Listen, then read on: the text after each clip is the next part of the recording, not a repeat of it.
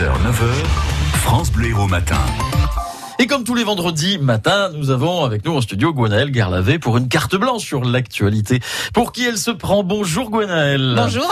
Aujourd'hui, vous avez envie de pousser votre coup de gueule après la fermeture du centre conchilicole des compagnons de Maguelone à cause d'une pollution de l'étang du Prévost. Oui, parce que dans cette affaire, il y a un cocktail d'inconscience, d'indifférence et de lâcheté, et je ne sais pas lequel est le pire des trois. On parle ici de la presqu'île de Palavas, où depuis le XIIe siècle veille la cathédrale de Maguelone. C'est un lieu chargé d'histoire, c'est le berceau de Montpellier. C'est aussi le berceau de la chrétienté puisque des papes y ont trouvé refuge. Et c'est surtout un site exceptionnel, Natura 2000, qui est d'une beauté époustouflante.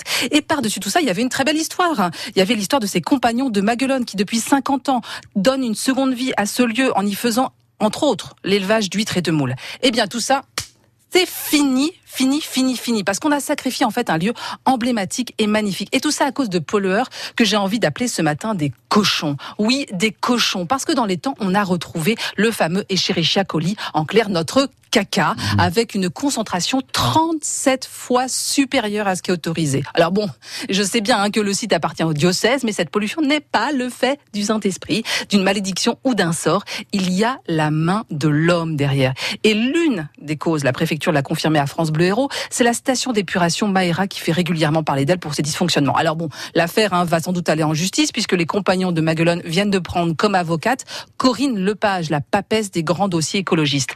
Mais on voit bien là qu'il y a une situation merdeuse qui peut expliquer le silence des pouvoirs publics et de l'ensemble des politiques. Ce scandale, ça sent le pas vu, pas pris ou le fameux responsable mais pas coupable. Ce matin, je pense surtout en fait à la vingtaine de travailleurs handicapés qui se retrouvent sur le carreau et qui, de par leur handicap, sont réduits au silence. 20 salariés, 7 énorme pour notre département quand on sait que plus de 90% de nos entreprises ont moins de 10 salariés. Ce travail, c'était le sens de leur vie. Ils se rendaient utile, trouver une place dans la société. Ils étaient fiers de dire je suis conchiliculteur. Vous pouvez pas imaginer le bonheur de voir les gens venir acheter leurs huîtres à Noël. Ces travailleurs qui ont un handicap mental, à force de répéter le même geste, ils avaient gagné en autonomie, ils avaient réussi à faire tout seuls. On leur avait fait confiance et on leur avait donné des responsabilités. L'indifférence face à leur sort est pire que la haine. Alors, on va lancer sur France Bleu Héros un appel à la solidarité. Ces salariés, ils ont besoin de travail. Si vous êtes une entreprise et que vous avez besoin de sous-traitants, appelez-les. Vous cherchez un lieu de, séminaire pour la rentrée, ils viennent de reprendre le mas nouillet à Montpellier, appelez-les. Et nous, tout simplement particuliers, on peut aller à leur boutique, la boutique des compagnons de Maguelone, acheter du bon vin, des fruits et des légumes bio ou manger sur place le midi.